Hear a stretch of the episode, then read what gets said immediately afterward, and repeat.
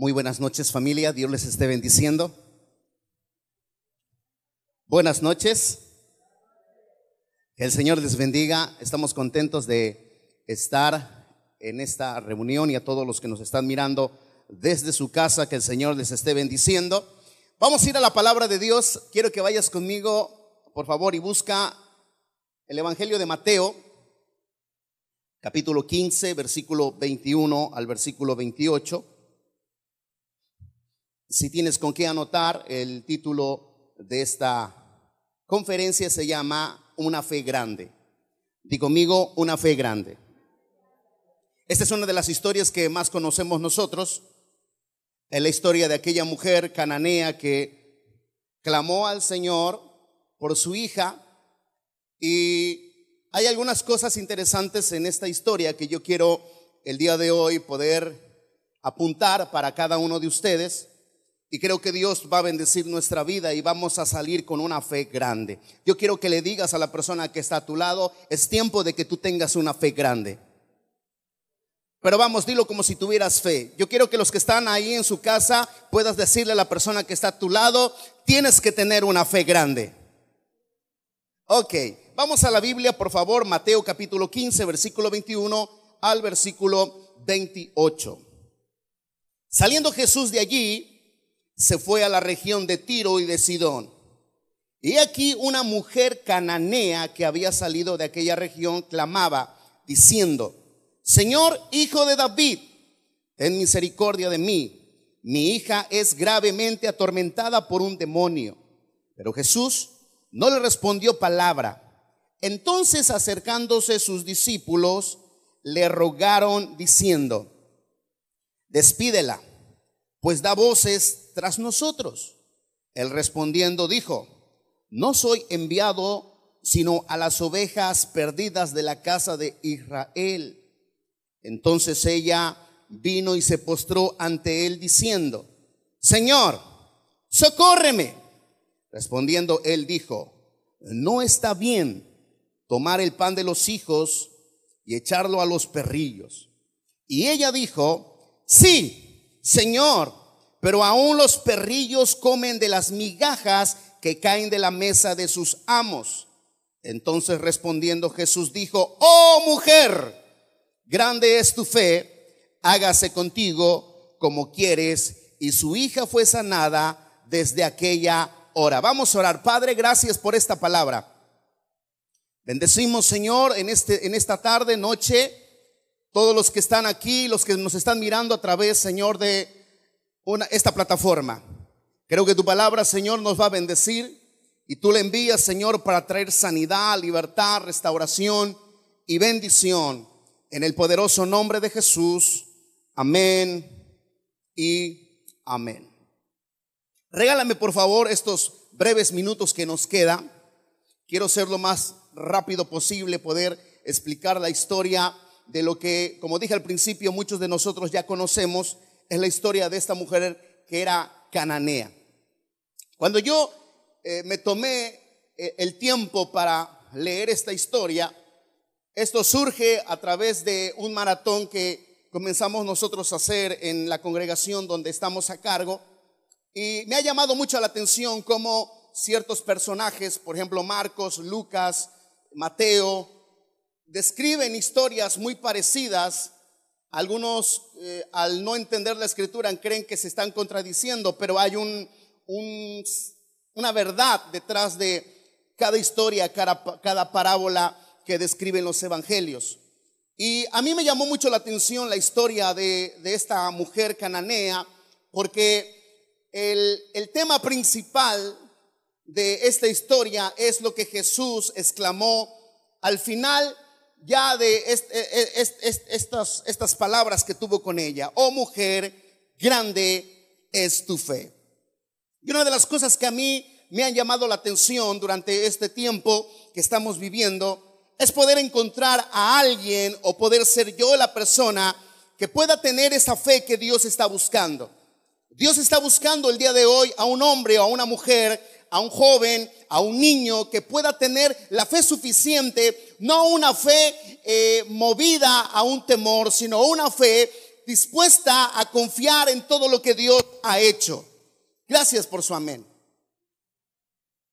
Creo que lo que estamos viviendo el día de hoy es porque Dios nos quiere empujar a poder creer en todas las promesas que Dios ha establecido en su palabra. Y cuando yo voy a esta historia, yo me topo con esta exclamación de Jesús elogiando la fe de esta cananea. Pero ¿cómo comienza todo? ¿Cómo comienza este elogio que Jesús le da a esta mujer? Y si prestamos atención, todo comienza con que Jesús un día decide salir de Galilea e irse a un retiro a estas dos ciudades, Tiro y Sidón.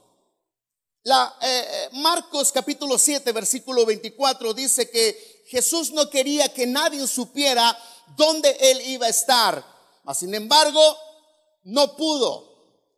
Alguien descubrió que Jesús estaba ahí. Marcos también dice que Jesús estaba en una casa de un cananeo. Bueno, creemos que era un cananeo por el lugar donde Jesús estaba. Así que Jesús decide salir de Galilea e ir a estas dos ciudades, Tiro y Sidón. Tiro y Sidón no eran las ciudades que un maestro de la palabra de Dios como era Jesús pudiera estar. Tiro y Sidón no eran esos lugares donde un cristiano o un sacerdote quisiera estar para tomarse ese retiro. Pero Jesús decide escoger estas dos ciudades porque algo Jesús quería hacer. Ahora, si tú no sabes qué tiene que ver estas dos ciudades con lo que estoy diciendo, la historia dice que estas dos ciudades eran paganas. De estas ciudades surge la famosa Jezabel. Surgen idolatrías que más adelante estas ciudades son maldecidas por el pecado que surgió en ellos. Así que Tiro y Sidón no eran las ciudades que por lo menos en lo personal yo pudiera tomarme para darme un retiro. Pero Jesús escoge este lugar y en ese lugar una mujer se da cuenta que Jesús estaba en una casa. Marcos 7 lo, lo describe. En una casa Jesús estaba. Así que llega esta mujer con una necesidad, su hija estaba siendo atormentada por un demonio y usted se sabe toda la historia.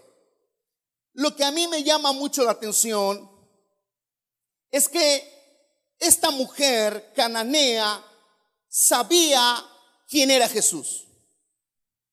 La Biblia no da explicaciones acerca de esto, pero su, su exclamación, su clamor me hace saber que esta mujer había escuchado de Jesús.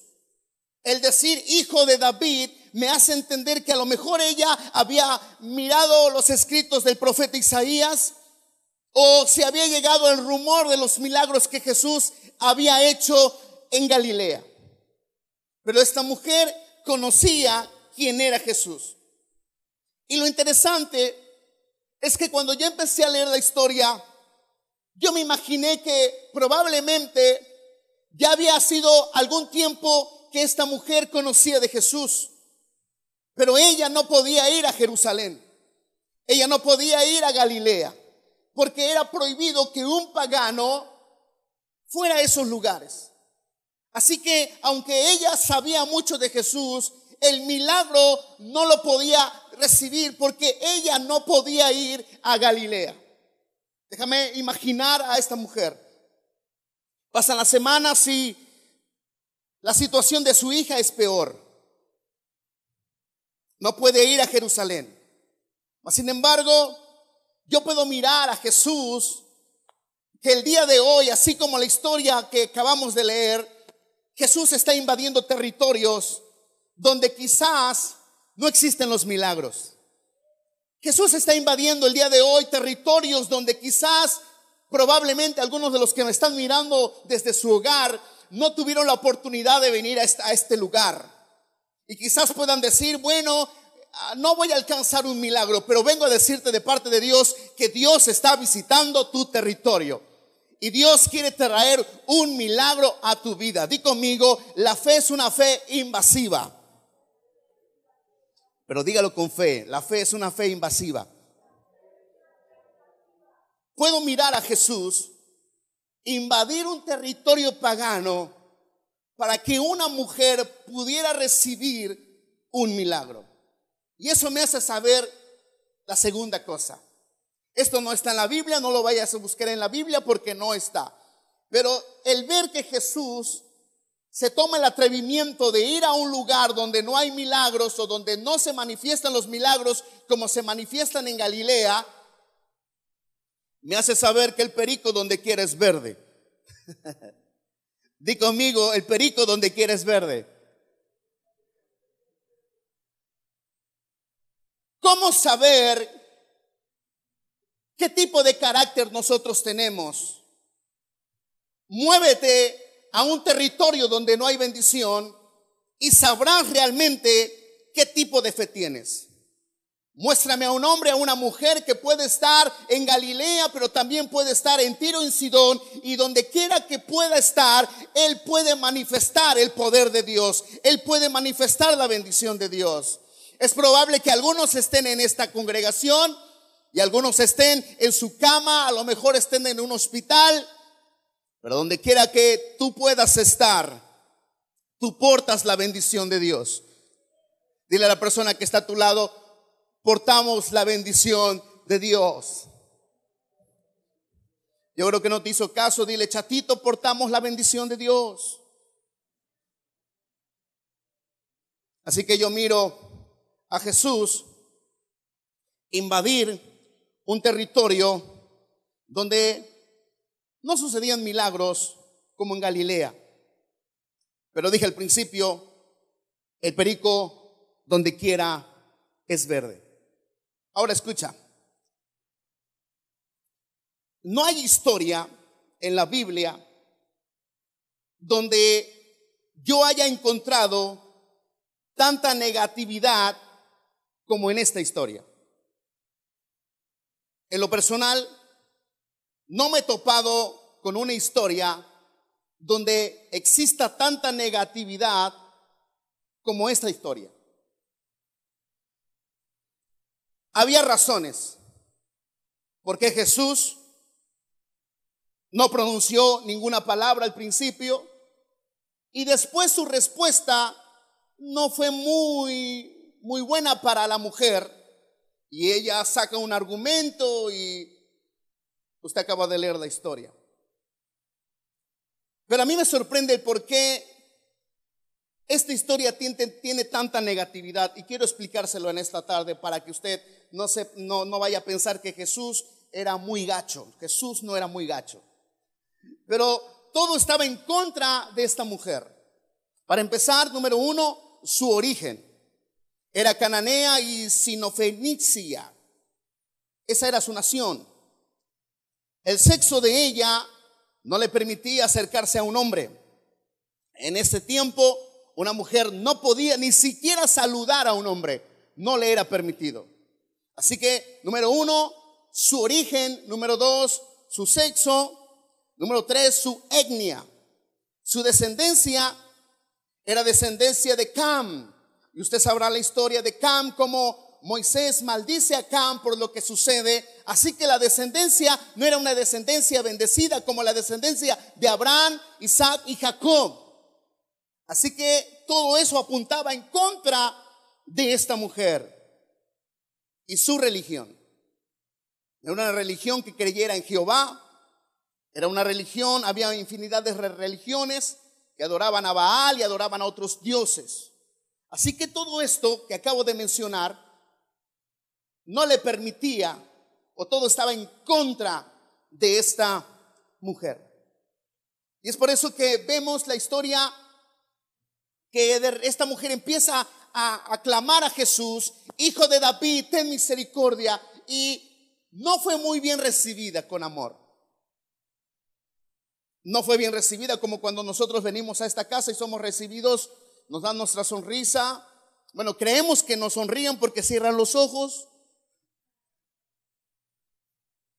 Los discípulos querían que se callara. Al grado que le dicen a Jesús, Jesús, por favor, dile que guarde silencio.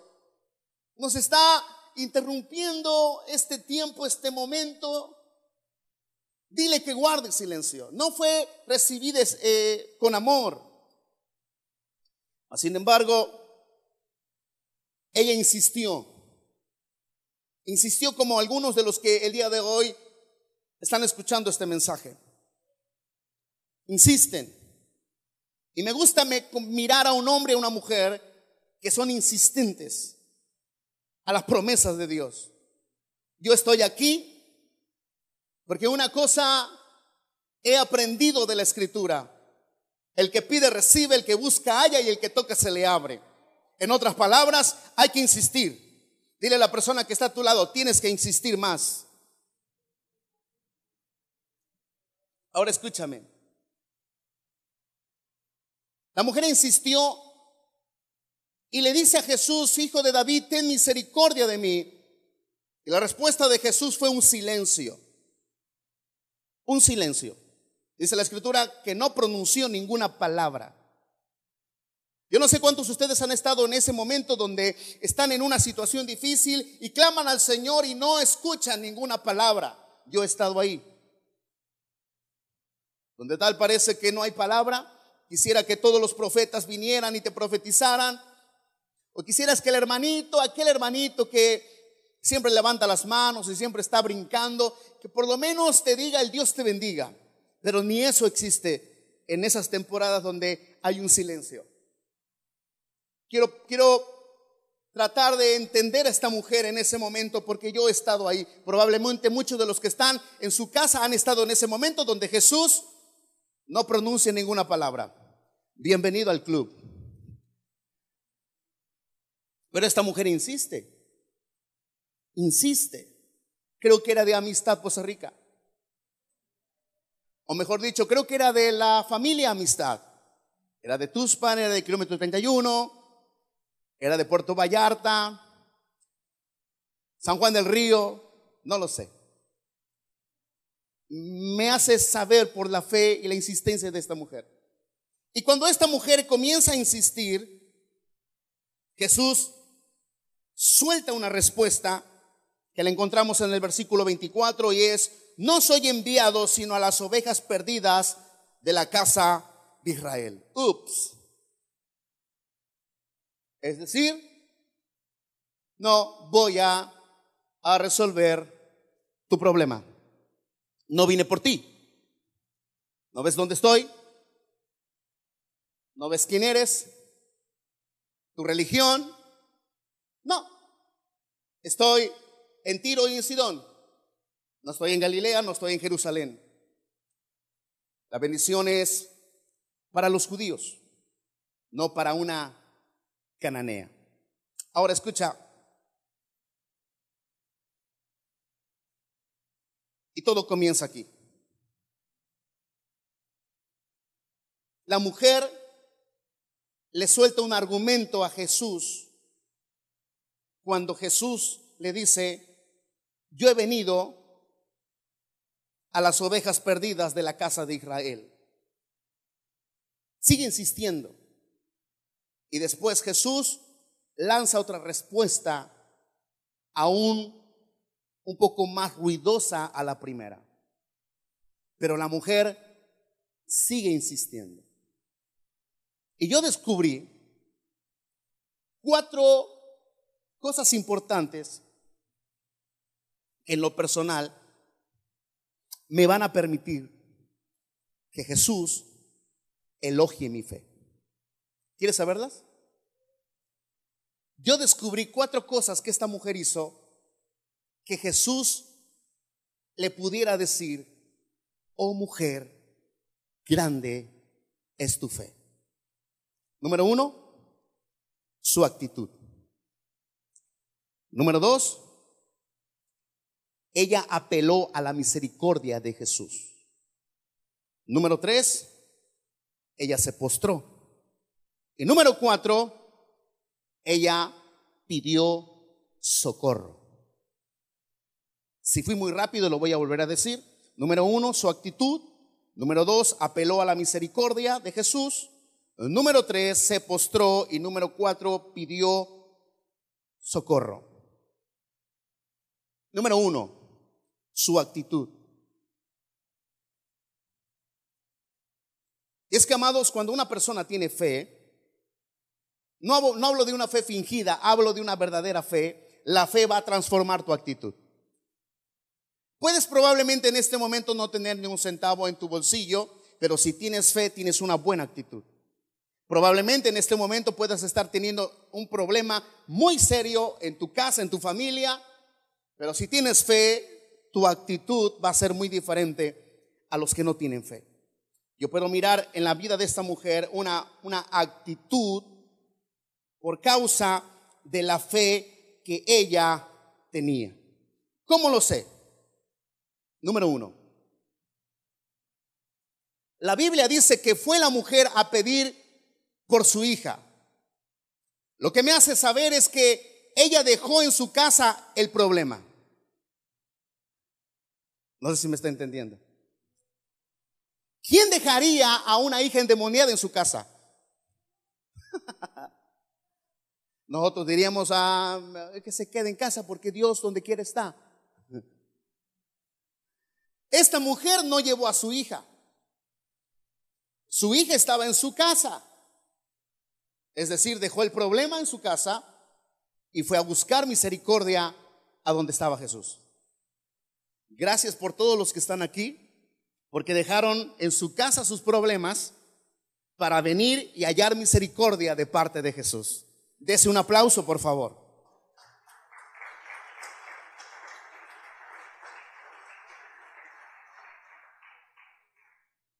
La segunda cosa que yo veo es que esta mujer, dice la Biblia que llegó sola, lo que me hace saber es que probablemente no tenía marido, porque si hubiera tenido marido, el marido hubiera estado ahí, no hubiera estado la mujer, porque una mujer no podía hablar con un hombre. Se me hace saber que la mujer era una posibilidad de que estuviera sola, pero tenía una buena actitud. No tengas una mala actitud porque a lo mejor la persona que está a tu lado o la persona que estaba a tu lado ya no está. La fe cambiará tu actitud. Tenía una buena actitud. La segunda cosa que yo vea, veo es que ella apeló a la misericordia de Jesús. Ella ya dijo estas palabras, Jesús, hijo de David, ten misericordia de mí. Di conmigo, apeló a la misericordia. Esta palabra misericordia en el griego es la palabra eleo, que significa necesidad o poder. En otras palabras, esta palabra misericordia tiene que ver con Jesús, tú tienes el poder para resolver mi necesidad. Yo no sé cuántos de los que están aquí tienen esa fe. Puede ser tu problema muy grande o, mediano o chico, pero tú estás apelando a la misericordia de Dios porque sabes que Él tiene el poder para resolver tu necesidad tiene el poder para suplir tu necesidad, tiene el poder para sanarte, tiene poder para levantarte, tiene poder para solucionar los problemas que tú puedas tener. Él tiene el poder, Él tiene el poder. Apela a la misericordia de Dios. Todo aquel que apela a la misericordia de Dios, Dios tarde o temprano va a responder. La Biblia está llena de la misericordia de Dios.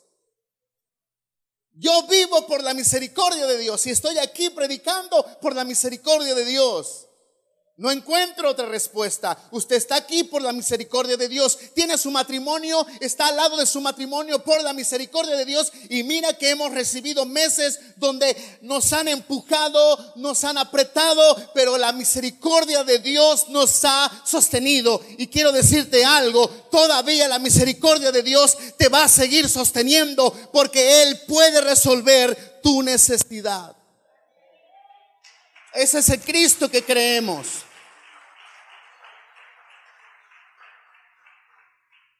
La tercera cosa que yo veo es que ella se postró.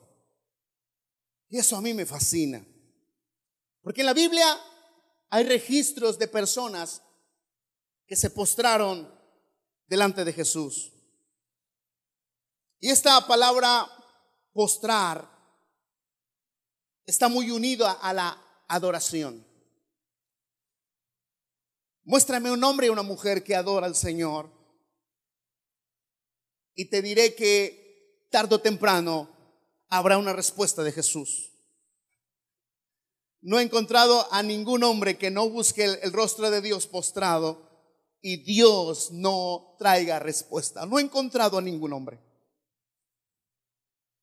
Se postró. Esta palabra postrar significa también renunció a su comodidad.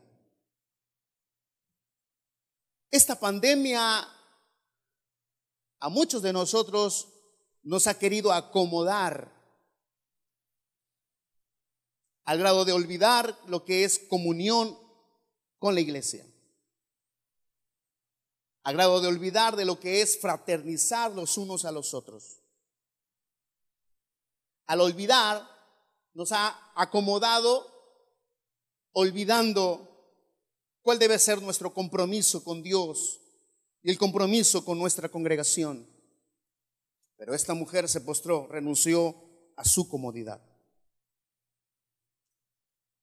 Una fe grande es aquella que no se va a acomodar a los tiempos que pueda estar viviendo.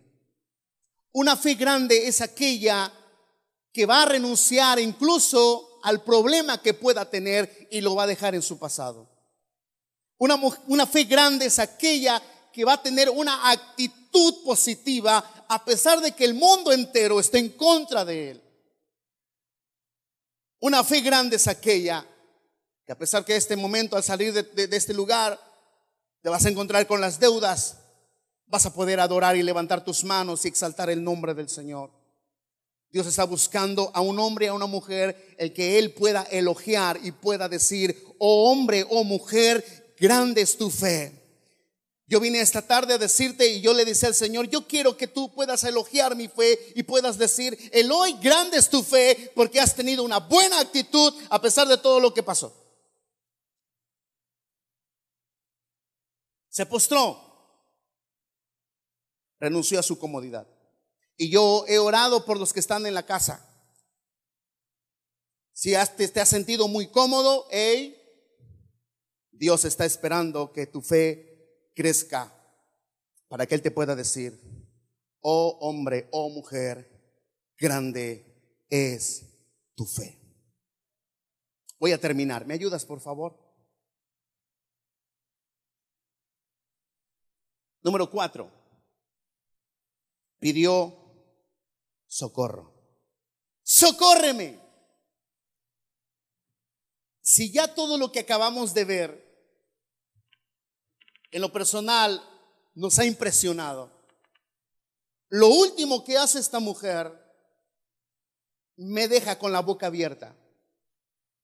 Porque esta palabra socórreme en el griego es la palabra Señor, toma mi lugar. Oh, esto está muy serio, yo no sé si usted lo entendió. Le está diciendo a Jesús, a uno que no es cananeo, por favor, si has venido de muy lejos y no estás donde están las bendiciones y los milagros, es porque has venido, porque tú vas a tomar mi lugar. Tú no sabes, pero todo lo que has vivido en estos meses, es porque Dios ha querido poder mirar una fe como esta mujer. Con una actitud que vaya más allá del dinero, de la, salud, que vaya más allá de la comodidad. Tú no sabes, pero Dios está buscando y ha ido a tu territorio, ha buscado por tu trabajo, por tu casa, a alguien que no se canse de adorar a Dios todavía pueda decirle, papito chulo, mi fe por ti no es por lo que me das, por las recompensas, es por lo que eres. Si no me sacas de las deudas, no me cansaré de adorarte. Si no me sanas, Señor, vive mi alma y vive Señor, que muy pronto te veré. Pero mi fe está comprometida no por una recompensa. Está comprometida por aquel que me miró y me escogió de lo vil. Me dijo, hijo mío eres tú. Dios está buscando a alguien que Dios pueda elogiar y pueda decir, grande es tu fe. Socorro es, toma mi lugar, pero también tiene otro significado. Siente lo que yo siento. ¿Quién podría decirle al Señor así? Hey, por un momento toma mi lugar y por un momento siente lo que yo siento. Pues vengo a decirte de parte del Señor que Él ya tomó tu lugar. Vengo a decirte de parte de Dios que Él ya estuvo en el lugar donde en este momento estás. Él ya estuvo ahí. Él ha estado en ese lugar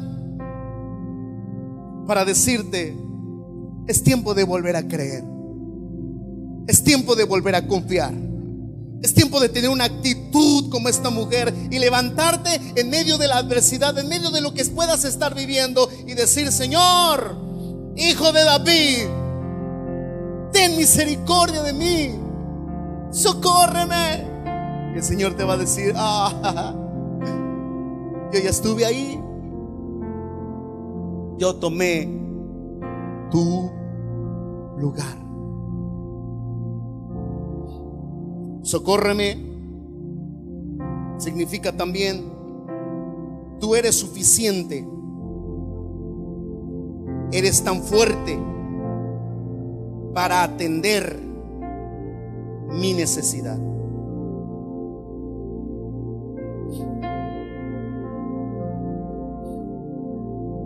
El argumento de esta mujer fue, aún los perrillos comen de las migajas que caen en la mesa.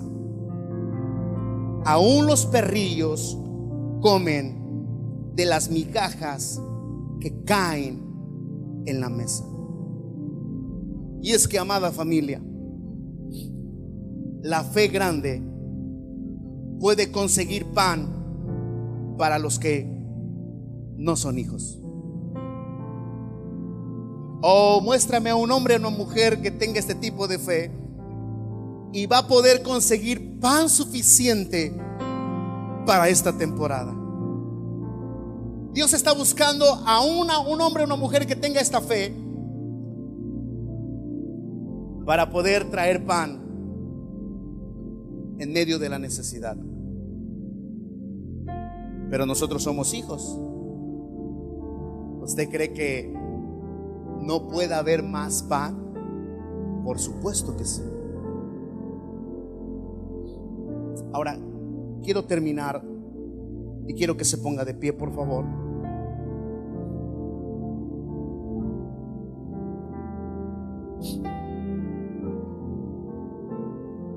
Yo me hice muchas preguntas, al igual que usted. ¿Cuáles serían mis barreras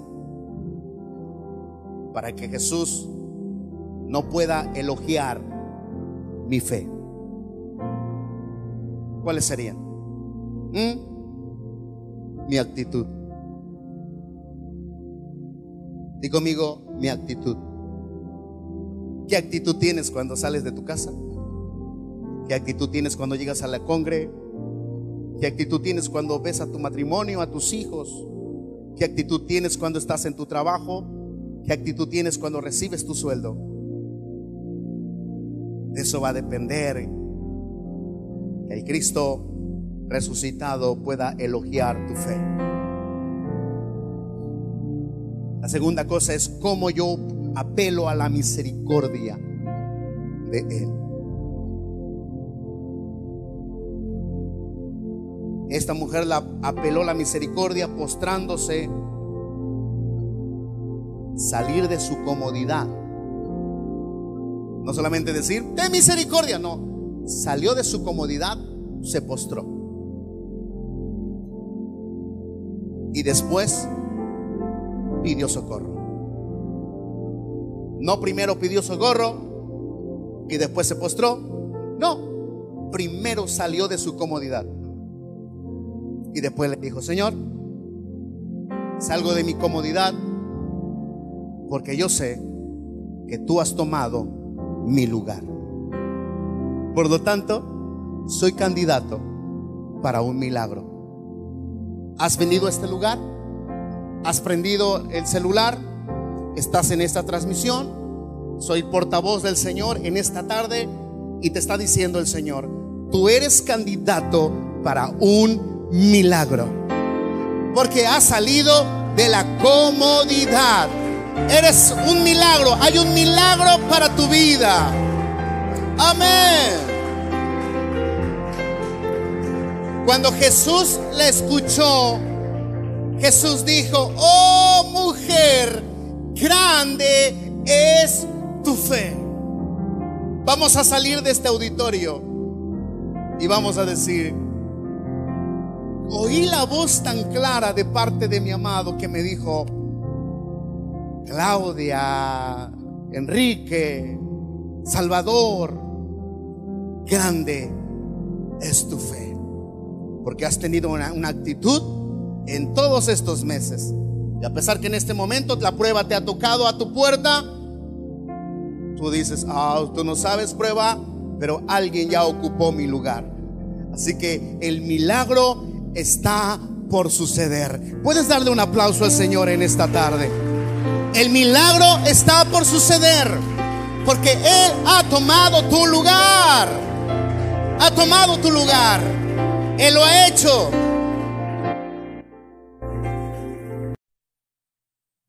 Muy buenas noches familia, Dios les esté bendiciendo. Buenas noches. Que el Señor les bendiga. Estamos contentos de estar en esta reunión y a todos los que nos están mirando desde su casa, que el Señor les esté bendiciendo. Vamos a ir a la palabra de Dios. Quiero que vayas conmigo, por favor, y busca el Evangelio de Mateo, capítulo 15, versículo 21 al versículo 28. Si tienes con qué anotar, el título de esta conferencia se llama una fe grande. Digo conmigo, una fe grande. Esta es una de las historias que más conocemos nosotros. Es la historia de aquella mujer cananea que clamó al Señor por su hija. Y hay algunas cosas interesantes en esta historia que yo quiero el día de hoy poder apuntar para cada uno de ustedes. Y creo que Dios va a bendecir nuestra vida y vamos a salir con una fe grande. Yo quiero que le digas a la persona que está a tu lado, es tiempo de que tú tengas una fe grande. Pero vamos, dilo como si tuvieras fe. Yo quiero que los que están ahí en su casa puedas decirle a la persona que está a tu lado, tienes que tener una fe grande. Ok, vamos a la Biblia, por favor, Mateo capítulo 15, versículo 21 al versículo 28. Saliendo Jesús de allí, se fue a la región de Tiro y de Sidón. Y aquí una mujer cananea que había salido de aquella región clamaba diciendo, Señor, hijo de David, ten misericordia de mí. Mi hija es gravemente atormentada por un demonio. Pero Jesús no le respondió palabra. Entonces acercándose sus discípulos, le rogaron diciendo, despídela, pues da voces tras nosotros. Él respondiendo dijo, no soy enviado sino a las ovejas perdidas de la casa de Israel. Entonces ella vino y se postró ante él diciendo, Señor, socórreme. Respondiendo él dijo, no está bien tomar el pan de los hijos y echarlo a los perrillos. Y ella dijo, sí, Señor, pero aún los perrillos comen de las migajas que caen de la mesa de sus amos. Entonces respondiendo Jesús dijo, oh mujer, grande es tu fe, hágase contigo como quieres. Y su hija fue sanada desde aquella hora. Vamos a orar. Padre, gracias por esta palabra. Bendecimos, Señor, en, este, en esta tarde, noche, todos los que están aquí, los que nos están mirando a través, Señor, de una, esta plataforma. Creo que tu palabra, Señor, nos va a bendecir y tú le envías, Señor, para traer sanidad, libertad, restauración y bendición. En el poderoso nombre de Jesús. Amén y amén. Regálame, por favor, estos breves minutos que nos queda. Quiero ser lo más rápido posible, poder explicar la historia de lo que, como dije al principio, muchos de nosotros ya conocemos, es la historia de esta mujer que era cananea. Cuando yo eh, me tomé eh, el tiempo para leer esta historia, esto surge a través de un maratón que comenzamos nosotros a hacer en la congregación donde estamos a cargo. Y me ha llamado mucho la atención cómo ciertos personajes, por ejemplo Marcos, Lucas, Mateo, describen historias muy parecidas. Algunos, eh, al no entender la escritura, creen que se están contradiciendo, pero hay un, una verdad detrás de cada historia, cada, cada parábola que describen los evangelios.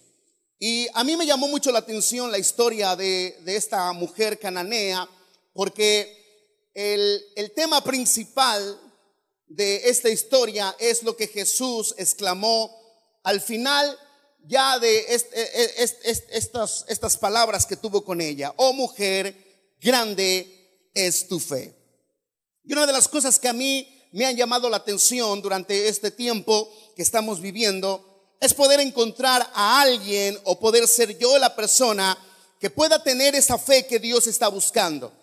Dios está buscando el día de hoy a un hombre o a una mujer, a un joven, a un niño que pueda tener la fe suficiente, no una fe eh, movida a un temor, sino una fe dispuesta a confiar en todo lo que Dios ha hecho. Gracias por su amén.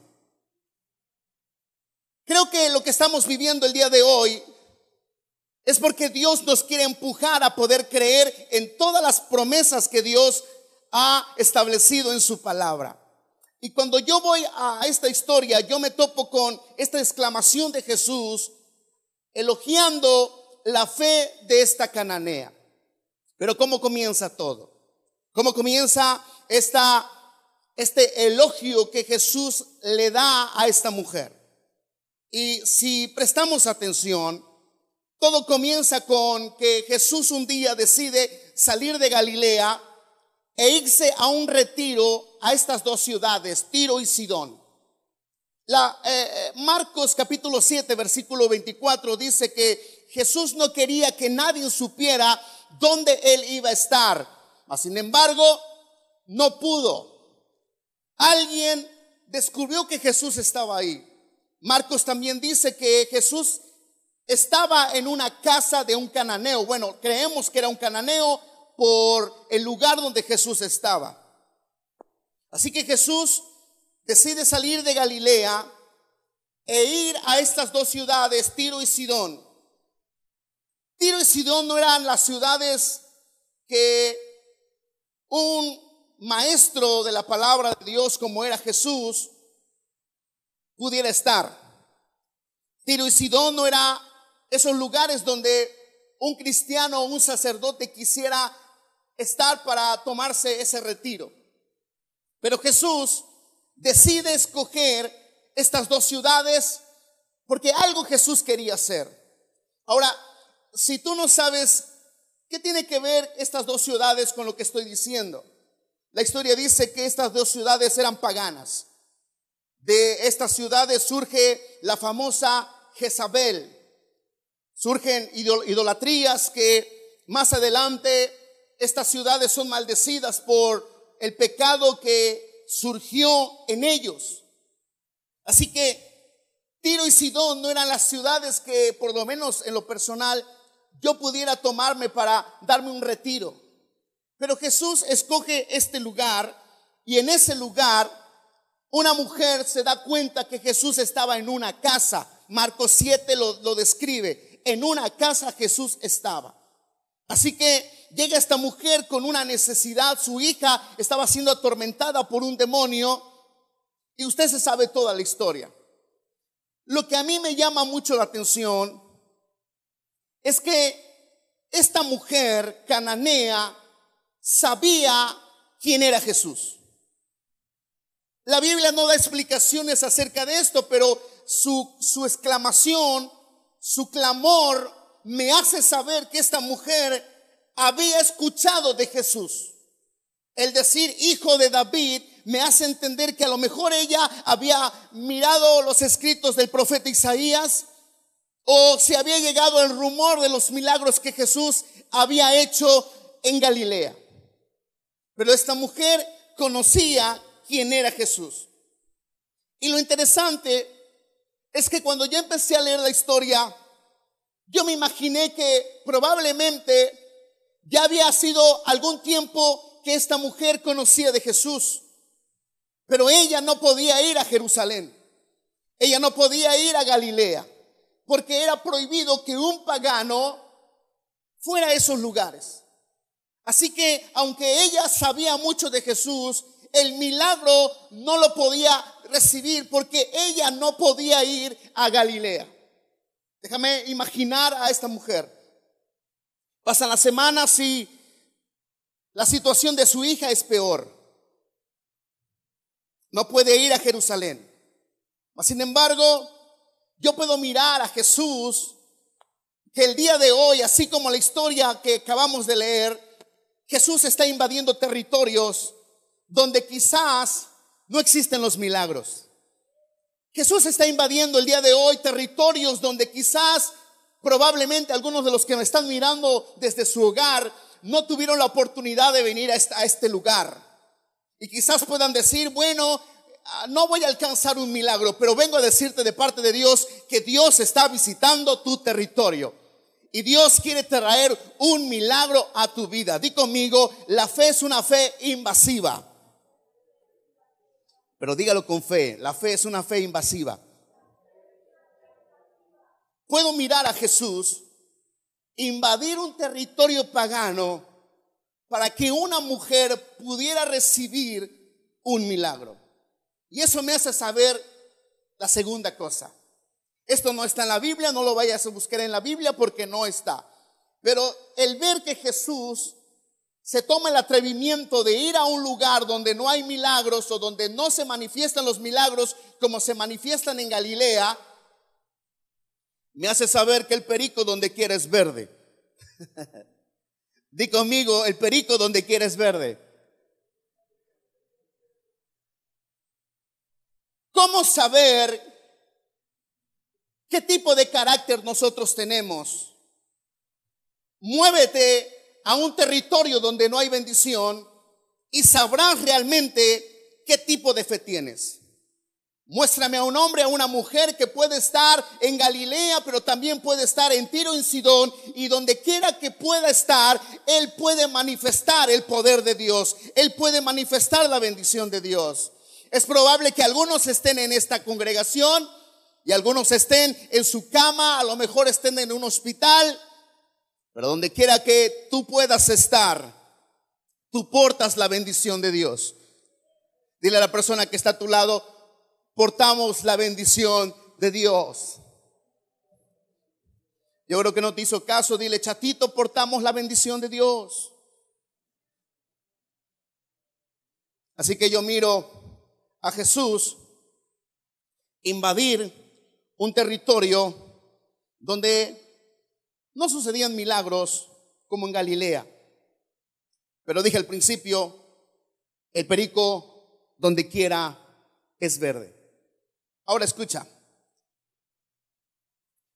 No hay historia en la Biblia donde yo haya encontrado tanta negatividad como en esta historia.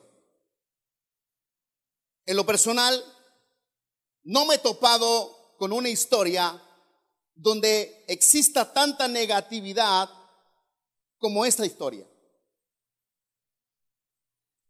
Había razones porque Jesús no pronunció ninguna palabra al principio y después su respuesta no fue muy, muy buena para la mujer y ella saca un argumento y usted acaba de leer la historia.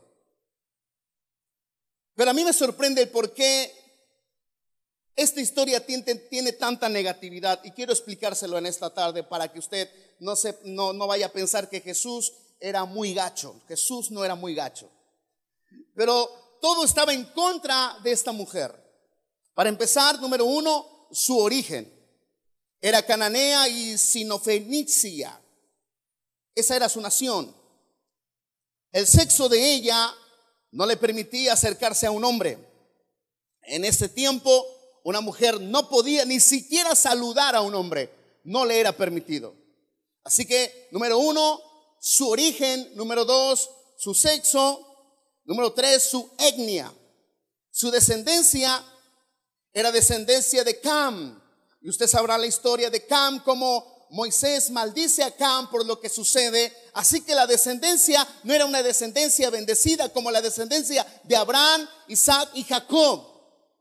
Así que todo eso apuntaba en contra de esta mujer y su religión. Era una religión que creyera en Jehová, era una religión, había infinidad de religiones que adoraban a Baal y adoraban a otros dioses. Así que todo esto que acabo de mencionar no le permitía o todo estaba en contra de esta mujer. Y es por eso que vemos la historia que esta mujer empieza a aclamar a Jesús, hijo de David, ten misericordia, y no fue muy bien recibida con amor no fue bien recibida como cuando nosotros venimos a esta casa y somos recibidos, nos dan nuestra sonrisa. Bueno, creemos que nos sonrían porque cierran los ojos. Los discípulos querían que se callara, al grado que le dicen a Jesús, Jesús, por favor, dile que guarde silencio. Nos está interrumpiendo este tiempo, este momento. Dile que guarde silencio. No fue recibida eh, con amor. Sin embargo, ella insistió. Insistió como algunos de los que el día de hoy están escuchando este mensaje. Insisten. Y me gusta mirar a un hombre y a una mujer que son insistentes a las promesas de Dios. Yo estoy aquí porque una cosa he aprendido de la escritura. El que pide recibe, el que busca halla y el que toca se le abre. En otras palabras, hay que insistir. Dile a la persona que está a tu lado, tienes que insistir más. Ahora escúchame. La mujer insistió y le dice a Jesús, hijo de David, ten misericordia de mí. Y la respuesta de Jesús fue un silencio un silencio. Dice la escritura que no pronunció ninguna palabra. Yo no sé cuántos de ustedes han estado en ese momento donde están en una situación difícil y claman al Señor y no escuchan ninguna palabra. Yo he estado ahí. Donde tal parece que no hay palabra. Quisiera que todos los profetas vinieran y te profetizaran.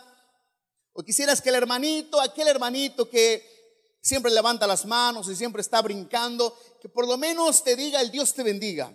Pero ni eso existe en esas temporadas donde hay un silencio. Quiero, quiero tratar de entender a esta mujer en ese momento porque yo he estado ahí. Probablemente muchos de los que están en su casa han estado en ese momento donde Jesús no pronuncia ninguna palabra. Bienvenido al club. Pero esta mujer insiste insiste. Creo que era de Amistad Costa Rica. O mejor dicho, creo que era de la familia Amistad.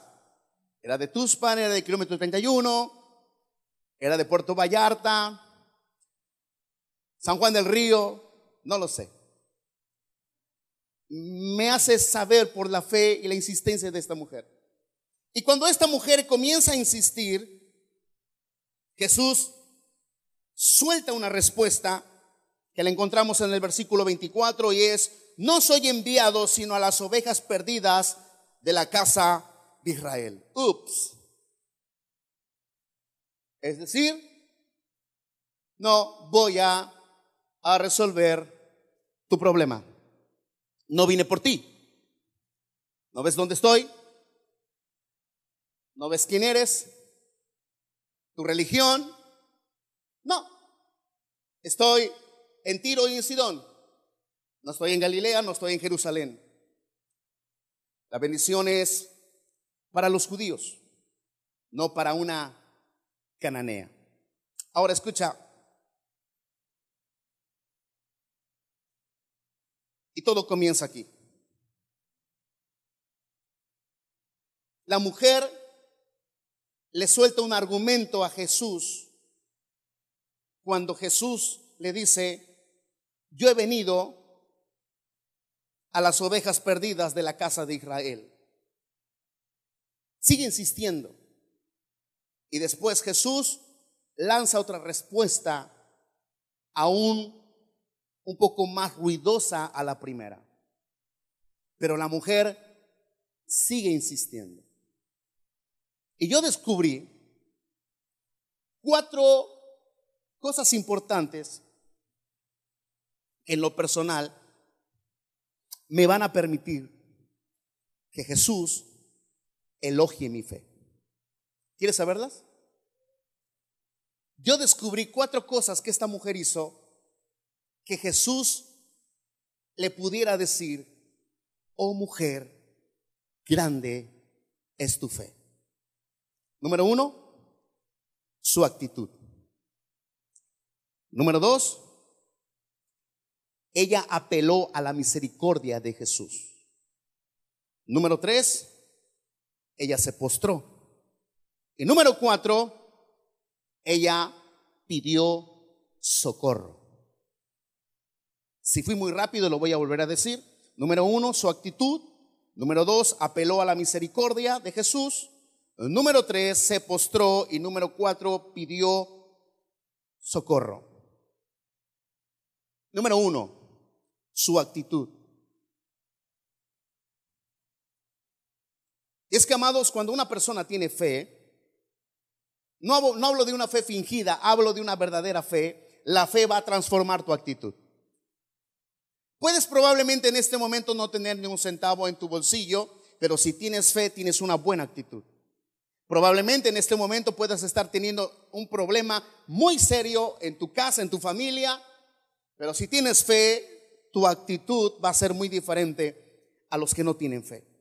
Yo puedo mirar en la vida de esta mujer una, una actitud por causa de la fe que ella tenía. ¿Cómo lo sé? Número uno. La Biblia dice que fue la mujer a pedir por su hija. Lo que me hace saber es que ella dejó en su casa el problema. No sé si me está entendiendo. ¿Quién dejaría a una hija endemoniada en su casa? Nosotros diríamos a ah, que se quede en casa porque Dios donde quiera está. Esta mujer no llevó a su hija. Su hija estaba en su casa. Es decir, dejó el problema en su casa y fue a buscar misericordia a donde estaba Jesús. Gracias por todos los que están aquí, porque dejaron en su casa sus problemas para venir y hallar misericordia de parte de Jesús. Dese un aplauso, por favor.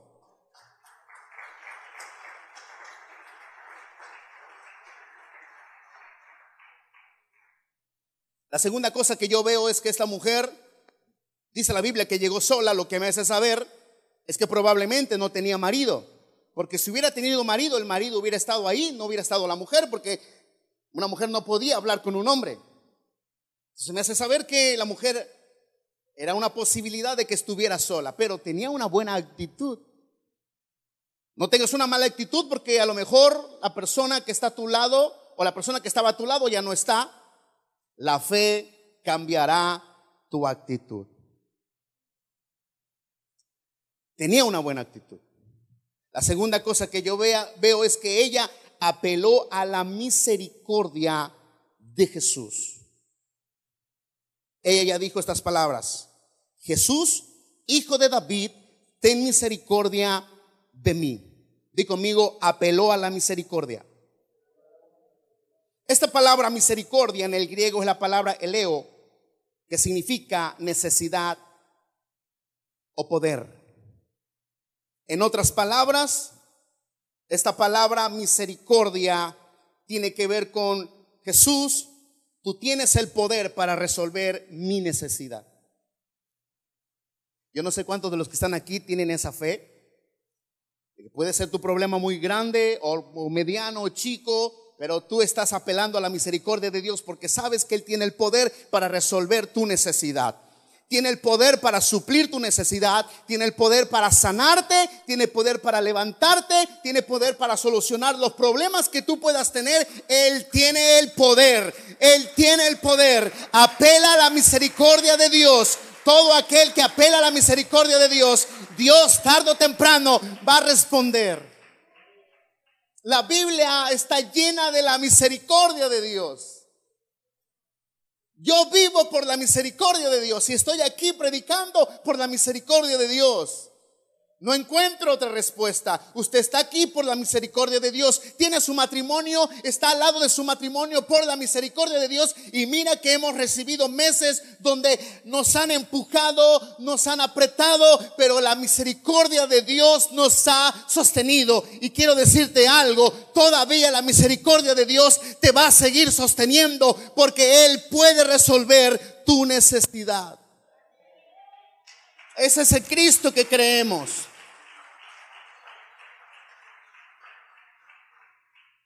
La tercera cosa que yo veo es que ella se postró. Y eso a mí me fascina. Porque en la Biblia hay registros de personas que se postraron delante de Jesús. Y esta palabra postrar está muy unida a la adoración. Muéstrame un hombre y una mujer que adora al Señor y te diré que tarde o temprano habrá una respuesta de Jesús. No he encontrado a ningún hombre que no busque el, rostro de Dios postrado y Dios no traiga respuesta. No he encontrado a ningún hombre. Se postró. Esta palabra postrar significa también renunció a su comodidad. Esta pandemia a muchos de nosotros nos ha querido acomodar al grado de olvidar lo que es comunión con la iglesia. Al grado de olvidar de lo que es fraternizar los unos a los otros. Al olvidar, nos ha acomodado olvidando cuál debe ser nuestro compromiso con Dios y el compromiso con nuestra congregación. Pero esta mujer se postró, renunció a su comodidad. Una fe grande es aquella que no se va a acomodar a los tiempos que pueda estar viviendo. Una fe grande es aquella que va a renunciar incluso al problema que pueda tener y lo va a dejar en su pasado. Una, fe grande es aquella que va a tener una actitud positiva a pesar de que el mundo entero esté en contra de él. Una fe grande es aquella que a pesar que este momento al salir de, este lugar te vas a encontrar con las deudas, vas a poder adorar y levantar tus manos y exaltar el nombre del Señor. Dios está buscando a un hombre a una mujer el que Él pueda elogiar y pueda decir, oh hombre, oh mujer, grande es tu fe. Yo vine esta tarde a decirte y yo le decía al Señor, yo quiero que tú puedas elogiar mi fe y puedas decir, Eloy, grande es tu fe porque has tenido una buena actitud a pesar de todo lo que pasó. Se postró, renunció a su comodidad. Y yo he orado por los que están en la casa. Si te, te has sentido muy cómodo, hey, Dios está esperando que tu fe crezca para que Él te pueda decir, oh hombre, oh mujer, grande es tu fe. Voy a terminar. ¿Me ayudas, por favor? Número cuatro. Pidió socorro. Socórreme. Si ya todo lo que acabamos de ver en lo personal nos ha impresionado, lo último que hace esta mujer me deja con la boca abierta. Porque esta palabra socórreme en el griego es la palabra Señor, toma mi lugar. Oh, esto está muy serio, yo no sé si usted lo entendió. Le está diciendo a Jesús, a uno que no es cananeo, por favor, si has venido de muy lejos y no estás donde están las bendiciones y los milagros, es porque has venido, porque tú vas a tomar mi lugar. Tú no sabes, pero todo lo que has vivido en estos meses es porque Dios ha querido poder mirar una fe como esta mujer. Con una actitud que vaya más allá del dinero, de la, de la salud, que vaya más allá de la comodidad. Tú no sabes, pero Dios está buscando y ha ido a tu territorio, ha buscado por tu trabajo, por tu casa, a alguien que no se canse de adorar a Dios que todavía pueda decirle, papito chulo, mi fe por ti no es por lo que me das, por las recompensas, es por lo que eres. Si no me sacas de las deudas, no me cansaré de adorarte. Si no me sanas, Señor, vive mi alma y vive Señor, que muy pronto te veré. Pero mi fe está comprometida no por una recompensa. Está comprometida por aquel que me miró y me escogió de lo vil. Me dijo, hijo mío eres tú. Dios está buscando a alguien que Dios pueda elogiar y pueda decir, grande es tu fe. Socorro es, toma mi lugar. Pero también tiene otro significado. Siente lo que yo siento. ¿Quién podría decirle al Señor así? Hey, por un momento toma mi lugar. Y por un momento siente lo que yo siento. Pues vengo a decirte de parte del Señor, que Él ya tomó tu lugar. Vengo a decirte de parte de Dios que Él ya estuvo en el lugar donde en este momento estás. Él ya estuvo ahí. Él ha estado en ese lugar para decirte, es tiempo de volver a creer. Es tiempo de volver a confiar. Es tiempo de tener una actitud como esta mujer y levantarte en medio de la adversidad, en medio de lo que puedas estar viviendo y decir, Señor, Hijo de David, ten misericordia de mí, socórreme. Y el Señor te va a decir, ah, yo ya estuve ahí, yo tomé tu lugar. Socórreme significa también, tú eres suficiente, eres tan fuerte para atender mi necesidad.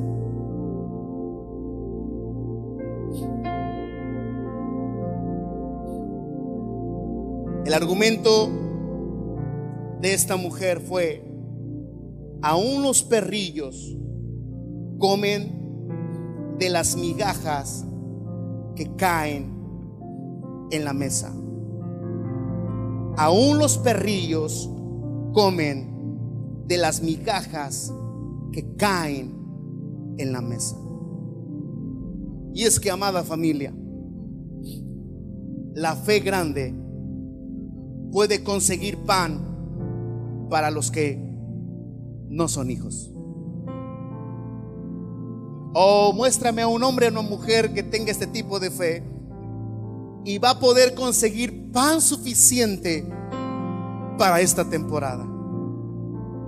Dios está buscando a una, un hombre o una mujer que tenga esta fe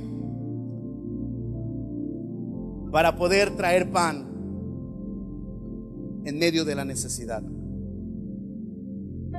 Pero nosotros somos hijos. ¿Usted cree que no puede haber más pan? Por supuesto que sí.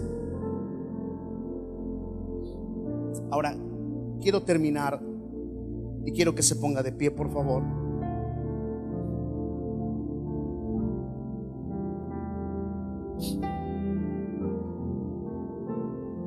Yo me hice muchas preguntas, al igual que usted.